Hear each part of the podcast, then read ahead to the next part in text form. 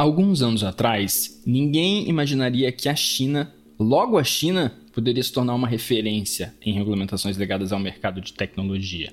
Mas nos últimos tempos, o país asiático tem aprovado uma série de leis para, por exemplo, estabelecer limites para a expansão e domínio de mercado de empresas de tecnologia, para regular o acesso de menores de idade a determinados jogos e também para a proteção de dados. E agora, em agosto, o país foi além. A China propôs uma regulamentação para o uso de algoritmos, algo que não havia sido feito em nenhum lugar do mundo. Eu sou o João Paulo Vicente e no Dadocracia de hoje a gente fala sobre a China. Vamos nessa? Big data really is changing the world. Inteligência artificial. O vazamento de dados. Surveillance state. Uso de dados pessoais. Sabe onde estão por sua localização. Dadocracia, o podcast de tecnologia e sociedade do Data Privacy Brasil.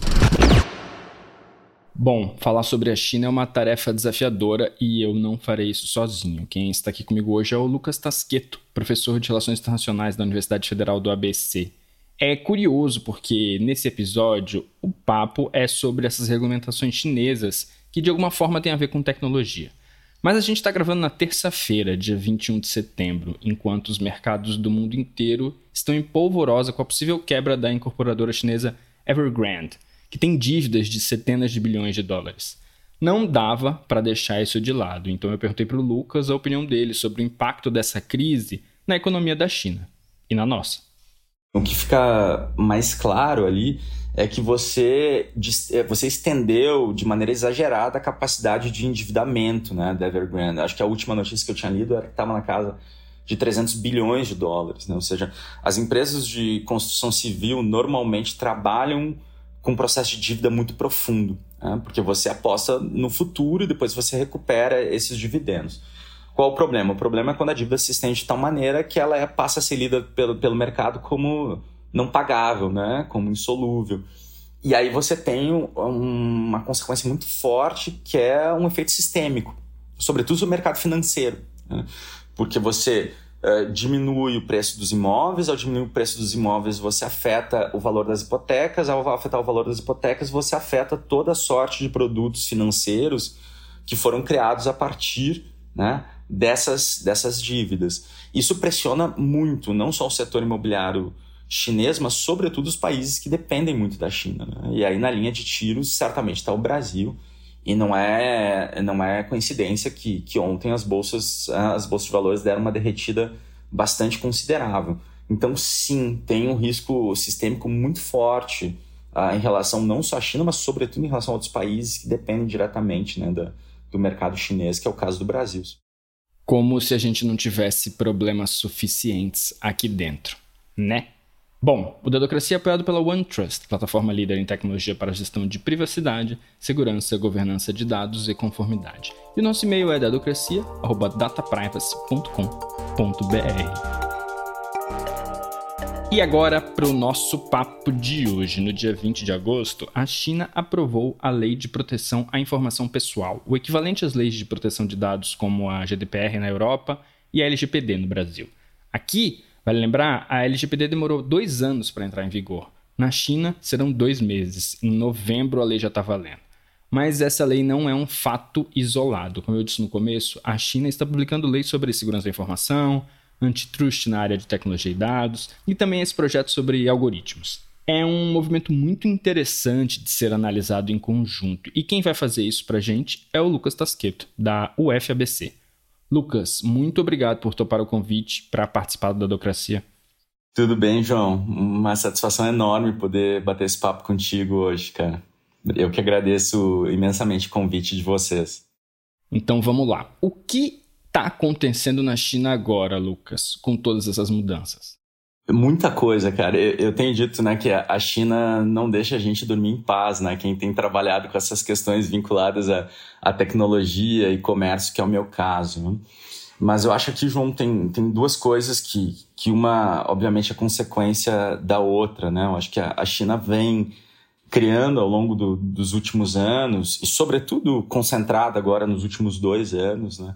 Uma série de modelos regulatórios para questões ligadas à tecnologia, e que vem repercutindo globalmente por, por distintas razões. Né? Eles têm aumentado a regulação em áreas como segurança dos dados, privacidade, uh, antitrust, direitos do consumidor e, e, mesmo diminuição da desigualdade, né? ou seja, um conjunto de valores regulatórios bastante significativo e que se refletiu, e eu acho que é importante também que a gente elenque, num conjunto regulatório muito amplo. Né? A gente tem que fugir da tendência de talvez tentar justificar alguns casos hoje na China a partir de uma lei ou de outra. A gente tem um conjunto bastante ampliado, né? que começa com a lei de cibersegurança chinesa, em vigor desde 2017, que aumenta a proteção de dados, localização de dados e cibersegurança.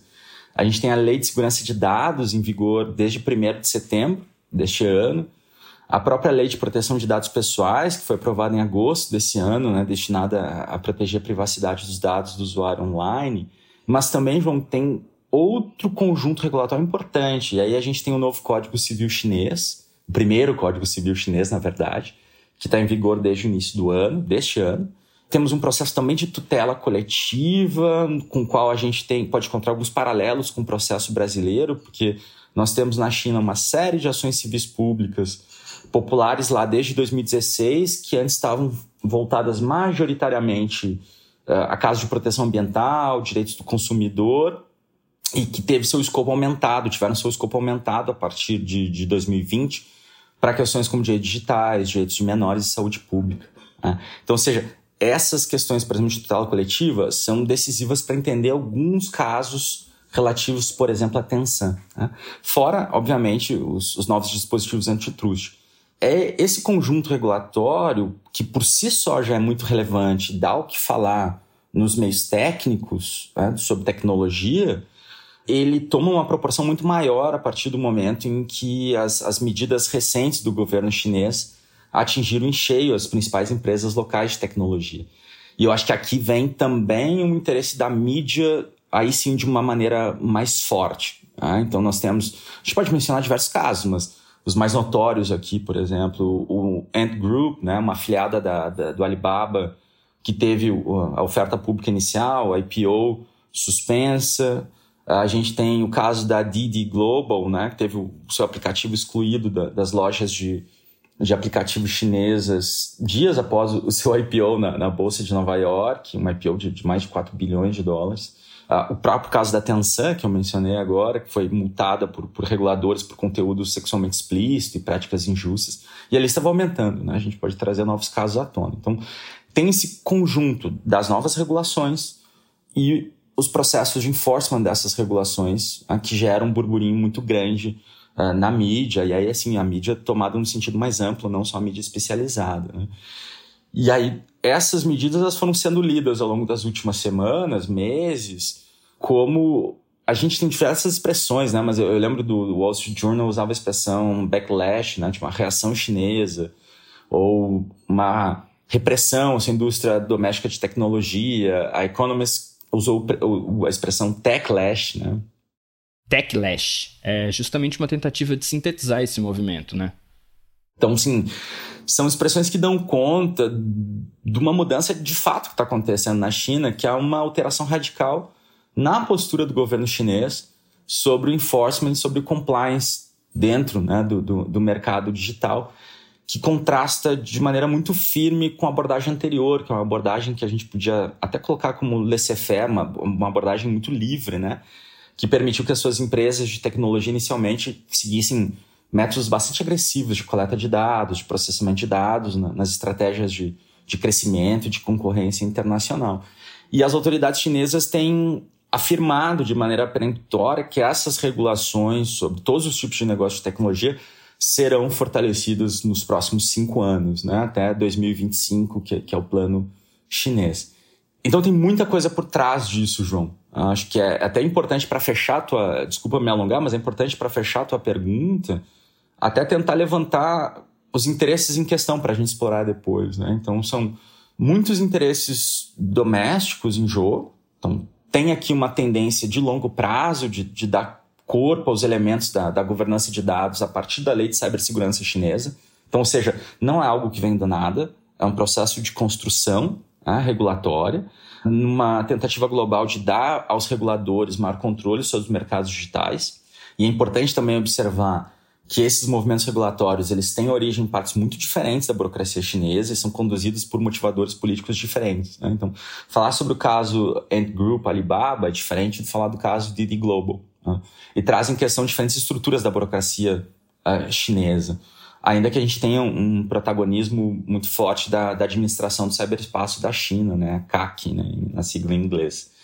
E, por fim, a gente tem elementos também econômicos e geopolíticos que não podem ser desprezados. A gente tá sa... não está saindo, mas a gente se encontra, né? não, talvez não mais no foco, mas a gente se encontra num período de, um, de uma disputa geopolítica e, comercial muito forte entre, entre China e Estados Unidos, que tomou um status muito maior sob o governo Trump. Mas as restrições de acesso aos componentes feitos com tecnologia norte-americana acabaram por persuadir a China de que ela precisava ser mais autossuficiente em, em áreas críticas né, e estratégias de tecnologia. Então, o governo deliberadamente decidiu que a economia chinesa deveria ser intensiva em manufatura e alta tecnologia. Então, seja um foco em semicondutores, em baterias, internet industrial, entre aspas, e biotecnologias, e mais leve na internet de consumo, o que explica, de certa maneira, também esses ataques recentes à mídia social e mesmo empresas de jogos, né, de jogos eletrônicos, que estão por trás, digamos, também da, da mira dos reguladores chineses. Você adiantou um pouco isso, mas quais são as preocupações do governo chinês que impulsionaram essas mudanças? Tem preocupações econômicas, todas essas questões, e há uma preocupação social também, se é que a gente pode falar assim?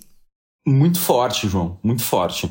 Eu conectaria, pegando o gancho da tua pergunta, eu, eu propus essa bifurcação né, entre elementos domésticos e elementos econômicos e geopolíticos, mas a tua pergunta, obviamente, dá pano para manga no seguinte sentido: os elementos domésticos também são econômicos. Né?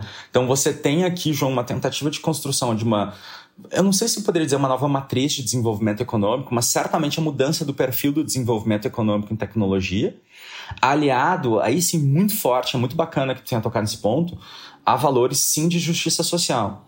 Ah, então, por exemplo, está por trás do ataque aos tycoons, né, as grandes empresas de tecnologia, os grandes magnatas de tecnologia, e tem também uma dinâmica aqui de trabalhar, talvez, na, na, na descentralização do mercado, né? como, digamos, um valor que está por trás, inclusive, das próprias medidas antitrust.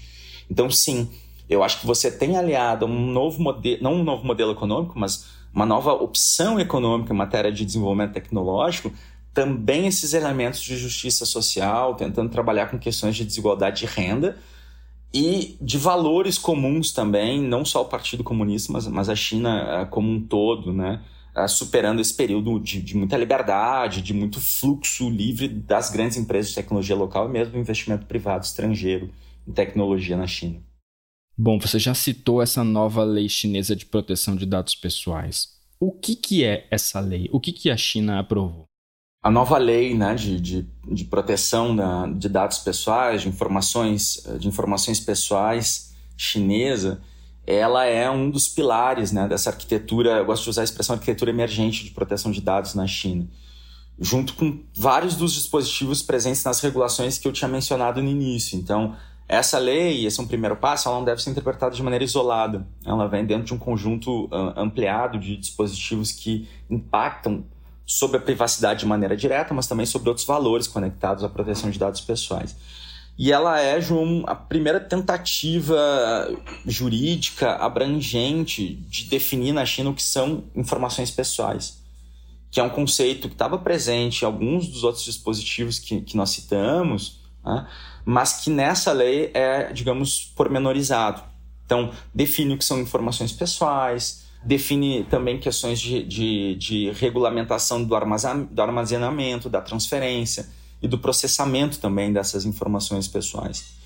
Então, ao mesmo tempo que a implementação dessa lei fornece uma, uma base legal para a proteção de informações pessoais para as operações de empresas na China, ela também obviamente, pode ter o condão de limitar a transferência transfronteiriça dessas informações, especialmente para dados relacionados à infraestrutura crítica de informações decorrente das implicações de segurança nacional. E a gente vai ver como a ideia de segurança nacional é central nas regulações chinesas. Né? Traz uma perspectiva muito particular também da abordagem chinesa em relação a esse tema.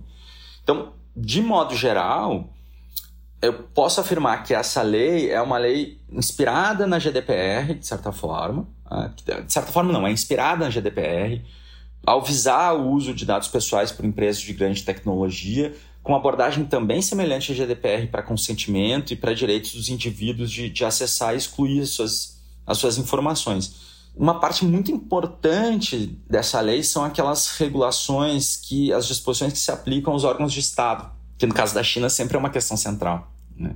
Então, com o objetivo de, de, restringir o que o governo pode fazer com as informações pessoais dos cidadãos.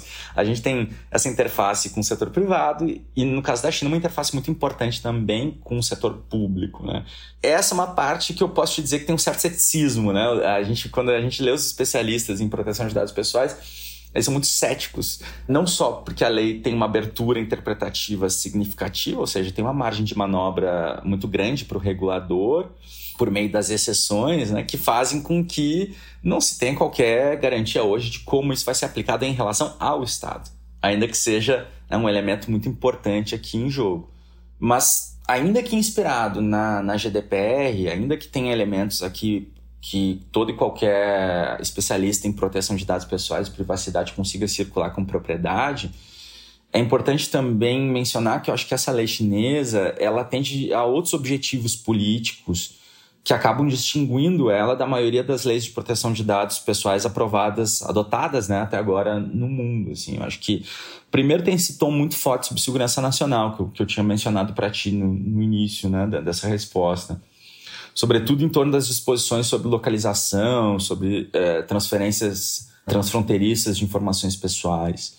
Segundo, que a gente também tem a incorporação nessa lei de disposições que afirma a intenção da China de defender a sua soberania digital. Então, tem valores de segurança nacional, tem valores de soberania digital presentes também na Lei de Proteção de Dados Pessoais.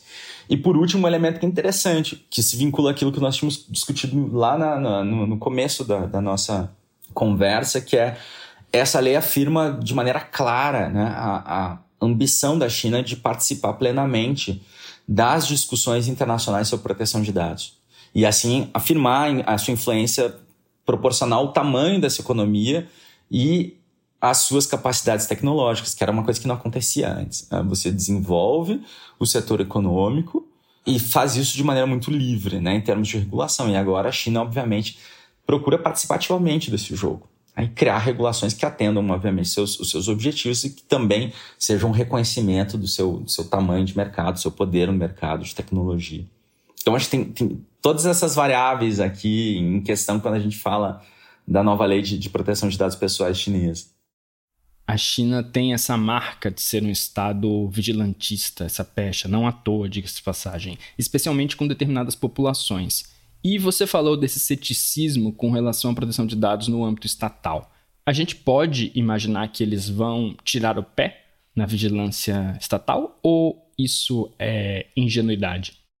Honestamente, assim, eu acho que, primeiro que é sempre muito difícil opinar sobre algo que está em andamento, né? Uma lei que, que, provavelmente vai entrar em vigor em, em, novembro desse ano, mas que tem ainda uma margem muito grande eh, de interpretação, não só de interpretação, porque a gente tem, a gente chama né, a expressão inglesa de carve-outs, né? A gente tem umas exceções muito amplas, mas a gente não sabe qual o rumo que vai ser dado à interpretação desses dispositivos e, sobretudo, porque a interpretação e aplicação dessa lei está na mão do, do regulador, né? que, é, que é o CAC, que é um regulador que age com uma muito forte a partir da lei de, de cibersegurança, uh, numa perspectiva de segurança nacional. Então, eu honestamente eu acho que não vai haver uma mudança significativa em relação à vigilância dos, dos cidadãos, sobretudo nessas áreas mais importantes em termos políticos uh, para a China. E também porque a gente não tem claro aqui de como esses dispositivos vão ser, vão ser aplicados no, no, no que diz respeito aos dados, né, aos dados dos indivíduos analisados pelo Estado. Né? Eu, eu não sou muito otimista né, nesses termos. Lucas, você falou bastante dessa questão de segurança nacional, né, da importância disso dentro desse movimento do governo chinês. Como que essa questão de segurança nacional se reflete nas regulamentações antitrust e nessa nova proposta de regulação de algoritmos? Acho que em vários pontos, mais até, João, em algoritmos do que propriamente o antitrust, né? Eu acho que os, os valores das, dos dispositivos antitrust estão mais focados nessa, na, no aspecto de concentração de mercado e no poder lido talvez como excessivo na, nas mãos de alguns magnatas aqui, né? Quer dizer, a gente tem um foco muito grande aqui na, no Alibaba, na Tencent. Né? Essas medidas antitruste, na verdade, são um conjunto. Né? Em, fevereiro desse ano, a administração estatal de, de regulamentação do mercado da China ela lançou regras antitruste visando as empresas da indústria de economia de plataforma do país ela tinha lançado, tinha consolidado os, os esforços antimonopólio de diversos ministérios, né? E aí formou uma série de diretrizes, são, são 24 artigos que são divididos em, em seis capítulos, que são muito voltados ao abuso de posição dominante no mercado, né? concentração de operadoras, abuso de poder administrativo, tanto para excluir quanto para restringir a concorrência e que tinham como alvo, tem como alvo as, as práticas antimonopólio por parte de participantes dominantes né, no mercado de plataforma chinês. Então, são participantes que às vezes têm condutas lidas né, como de restrição, como manipulação de dados, algoritmos, imposição de preços e condições diferenciadas para clientes distintos. Então, são regras que vão afetar muito, de maneira muito forte empresas como a Alibaba, como a Tencent, e que potencialmente né, podem abrir espaço para concorrentes menores. Ainda que, é claro, acho que eu não, não adoto uma, uma posição fatalista sobre essa questão. Né? Os maiores nomes vão manter suas posições dominantes na economia chinesa, mas claro que a gente vai passar agora por um período em que as fusões e as aquisições na área de tecnologia talvez não sejam tão fáceis quanto eram no passado. Então aqui a gente tem muito claro por trás dessas diretrizes esse elemento de tentar atingir a dominação do mercado por um número baixo de players, né? focando nesses grandes, nesses grandes tycoons, nessas grandes tycoons. E aí tem a questão dos algoritmos. Eu acho que aí sim a gente volta de uma maneira mais clara também às questões de segurança nacional, né? que se somam a outros valores que estão em jogo. E mais do que isso, eu acho que na questão de algoritmos, é onde a gente vai encontrar talvez a contribuição regulatória mais original até então. É a primeira vez que, que um país trata dos algoritmos numa regulação como essa de forma abrangente. Uh, o, o, aqui, o CAC que eu falava, a Administração do Ciberespaço da China, né, o regulador do ciberespaço, ele publicou um longo e sem precedentes uh, conjunto de esboço de regulamentos para algoritmos com forte controle sobre os algoritmos. E aí você vai ver que isso inclui, além de segurança nacional, outros valores importantes também dentro da construção regulatória chinesa. São diversos dispositivos, acho que vale mencionar alguns deles, né? Eu acho que ah, entre os dispositivos está aqui o, o, direito dos usuários né, de terem uma maneira conveniente de ver e de excluir as palavras-chave que o algoritmo está usando para defini-los, né? ou seja, como esses usuários são enquadrados pelos algoritmos e também a necessidade de impor limites para os tipos de palavras-chave que os algoritmos podem coletar. Os usuários também devem ser informados, né, deverão, em caso de aprovação desse, de, dessa, desse regulamento, deverão ser informados sobre quais algoritmos estão sendo usados para recomendar conteúdo ou produtos a eles. Também devem ter permissão para cancelar e ver resultados não personalizados. Né? Uma preocupação muito uh, clara também, João, com a maneira como esses algoritmos podem ser utilizados para manipular os consumidores. Né? Que é uma questão muito presente no debate sobre tecnologia, né? ou seja, como esses instrumentos moldam condutas né, antevêm uh, condutas e ao antever condutas moldam nossa forma de agir. Então tem dispositivos um pouco focados nessas questões e dispositivos aí sim vinculados à ideia de segurança nacional e outros valores, proteção das crianças, que é um elemento muito importante também por trás da tutela coletiva, que nós discutimos lá atrás, está aqui na questão de algoritmos. Né? Os algoritmos não podem enviar informações aos menores que os induzam a imitar comportamentos inseguros ou, ou que é lido como maus hábitos, ou mesmo criar um perfil para encorajar o vício na internet. A gente tem questões uh, vinculadas àquilo que você tinha me perguntado lá no início, de justiça social, também aqui. Né? Então, dispositivos, por exemplo, uh, vinculados, uh, voltados aos direitos de motoristas de carona e de aplicativos de entrega. Então, os algoritmos que prestam serviços né, de, de, de agendamento, vamos, usar essa tradução que não é ideal, de agendamento aos trabalhadores devem proteger os direitos e interesses desses trabalhadores. Ah, então, aqui uma, uma tentativa também de, de limitar a superexploração nesses eh, aplicativos específicos.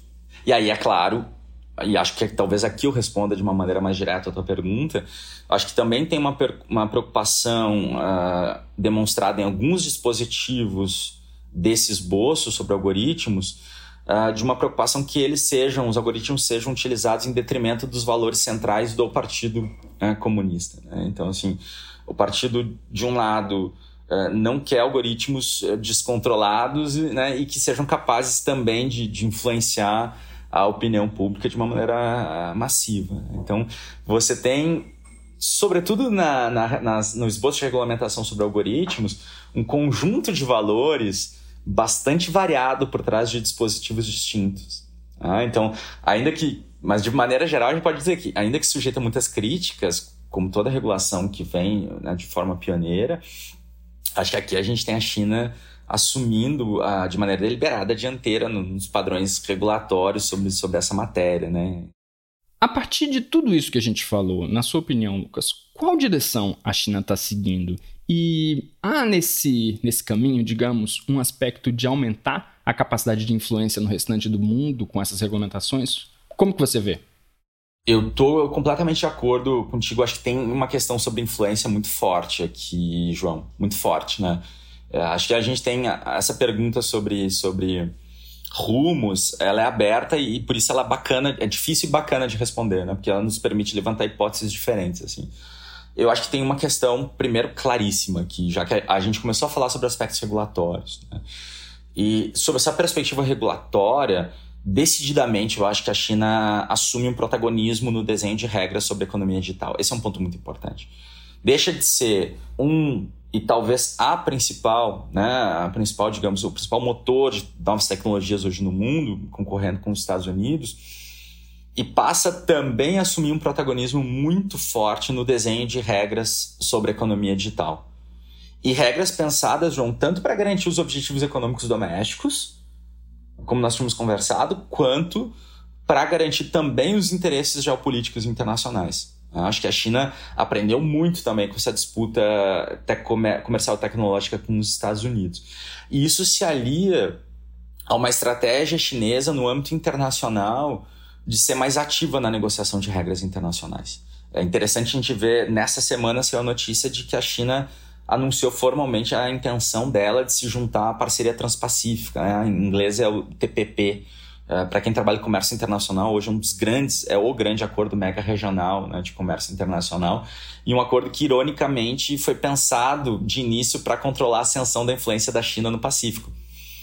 E a China dá a volta. Né? Então, assim, tem, e essa é a minha primeira resposta para ti, tem aqui claramente uh, uma intenção de assumir o protagonismo no desenho de novas regras. Né? Tanto no aspecto doméstico, mas como consequência, sobretudo, também na esfera internacional. Ou seja, ser capaz de influenciar o desenho de novas regras internacionais. E aí aumentar a sua influência também né, nos próprios nos rumos do país, mas também no rumo, no rumo do desenvolvimento regulatório internacional. Acho que tem também um outro elemento, que esse sim é mais doméstico, que é uma tendência da China seguir adotando passos no sentido de fugir de um modelo de crescimento a qualquer custo que imperou nas décadas passadas. Então, uma tentativa de reequilibrar o poder de mercado, de buscar com isso maior justiça social e segurança nacional, não como um fim em si mesmo, mas também como um elemento de estabilidade do próprio Partido Comunista no poder. É, ou seja, é um país que cresceu, que as suas classes médias se desenvolveram e que começam a assumir demandas mais significativas, inclusive em relação aos seus próprios dados pessoais. Então a gente vê aqui o movimento do Partido Comunista atendendo também essas questões e buscando talvez reequilibrar esse poder do mercado que atua de uma maneira um pouco mais desimpedida né, nas décadas anteriores. Assim. Eu acho que esse valor de segurança nacional, em especial, ele assume uma interface muito forte né, nas leis aprovadas sobre questões tecnológicas. E aí tem um terceiro elemento que é importante para nossa conversa, que também foi levantado em relação a rumo, que eu acho que é no que aponta em relação à proteção de dados pessoais. Né? Eu acho que, que essas medidas adotadas pelo governo chinês elas apontam sobre como o futuro regulador da privacidade e o próprio governo chinês abordam a aplicação de leis relacionadas a dados. E aqui fica claro para mim que a proteção de dados pessoais ela é entendida de uma maneira mais ampla na China. Ela abrange cibersegurança, ela abrange segurança dos governança dos dados, ela abrange localização de dados, tanto quanto ou até mais as questões de privacidade sobre informações pessoais. Então é uma chave interpretativa também importante uh, no rumo desse processo de governança né, dos dados pessoais que, que começa a ser desenhado na China. Muito bem. Lucas, super obrigado pelo papo, foi bastante esclarecedor. A gente vai te chamar sempre que precisar explicar alguma coisa sobre a China, o que acontece bastante por aqui. Bom demais conversar, cara. Foi um prazer ter, ter tirado esse tempinho aí e fico à disposição para colaborar com vocês quando, quando precisarem. Esse foi o Lucas Tasqueto, professor de Relações Internacionais da UFABC que explicou para a gente o que está acontecendo na China do ponto de vista da regulação tecnológica, sob diversos aspectos. Antes da gente acabar, a Marina Meira, que é líder de projetos do braço de pesquisa do Data Privacy Brasil, tem um recado. Oi, Marina. Oi, João, tudo bem com você? Tudo bem. Conta pra gente, Marina, sobre essa iniciativa do Data Privacy Brasil para incentivar boas práticas na proteção de dados, o prêmio Artigo 50. João, o Prêmio Artigo 50 é uma iniciativa conjunta do, do, Data Privacy Brasil Ensino e da nossa associação de pesquisa. E ela vai reconhecer boas práticas em privacidade e proteção de dados pessoais. A ideia do prêmio é a gente premiar pessoas que desenvolveram projetos de adequação e criaram soluções criativas para materializar os direitos garantidos pela LGPD. O prêmio coincide com a entrada em vigor das sanções previstas na LGPD, né, que aconteceu esse mês de agosto, ele é inspirado no artigo 50 da lei, que remete à governança e às boas práticas dentro do campo. O prêmio conta com três categorias. A primeira é de boas práticas em proteção de dados pessoais no setor público, que vai premiar pessoas que tenham se envolvido no desenvolvimento de políticas, de estratégias de governança e de práticas em proteção de dados dentro de instituições da administração pública, do Poder Legislativo ou do Poder Judiciário. A segunda categoria é de boas práticas em proteção de dados no setor privado e no terceiro setor, ela vai reconhecer pessoas que têm implementado prática, processo ou estratégia de governança em proteção de dados em instituições privadas, com ou sem fins lucrativos, e que sejam sediadas no Brasil. A última categoria do prêmio, artigo 50, é a da personalidade do ano na defesa da proteção de dados pessoais. A gente vai nela premiar uma pessoa que tenha participado de iniciativas marcantes para o reconhecimento e para a defesa do direito à proteção de dados. Por exemplo, alguém que tenha trabalhado num projeto de lei, numa ação judicial ou numa campanha pelo fomento a uma cultura de proteção de dados. E como faz para se inscrever? As inscrições do prêmio estão abertas até o dia 10 de outubro e podem ser feitas pelo site prêmioartigo50.com.br. Lá vocês encontram mais detalhes sobre os critérios de avaliação das candidaturas, que vão desde inovação, aderência aos princípios da LGPD, até o impacto social da iniciativa. A gente sabe que a LGPD ainda é uma lei nova no Brasil e queremos reconhecer as pessoas que estão trabalhando essa lei de forma responsável, coerente e criativa. Então, se você é uma dessas pessoas ou conhece alguém que esteja desenvolvendo projetos em privacidade e proteção de dados, por menores que eles possam parecer de fora, vai lá no nosso site se inscrever ou indicar a informação para o colega. Os ganhadores de cada categoria vão ser selecionados por uma comissão julgadora multissetorial e vão ser anunciados no final de novembro além de um espaço de bastante atenção para divulgar a sua prática junto aqui com a gente do Data Privacy Brasil, os ganhadores vão receber isenção e inscrição de cursos da nossa escola. Agora repete o endereço, para ninguém perder essa oportunidade. Então, repetindo para ficar gravado, para mais informações é só acessar www.premioartigo50.com.br. Muito massa. Valeu, Marina. Valeu, João. É isso. O Dadocracia é apoiado pela OneTrust, plataforma líder em tecnologia para gestão de privacidade, segurança, governança de dados e conformidade. E o nosso e-mail é dadocracia.dataprivacy.com.br. A produção e roteiro desse episódio são meus, a edição de som é da Vega Filmes e a vinheta e trilha original são do Paulo Pinheiro e Diogo Saraiva. Obrigado por nos ouvirem e até a semana que vem. Tchau, tchau.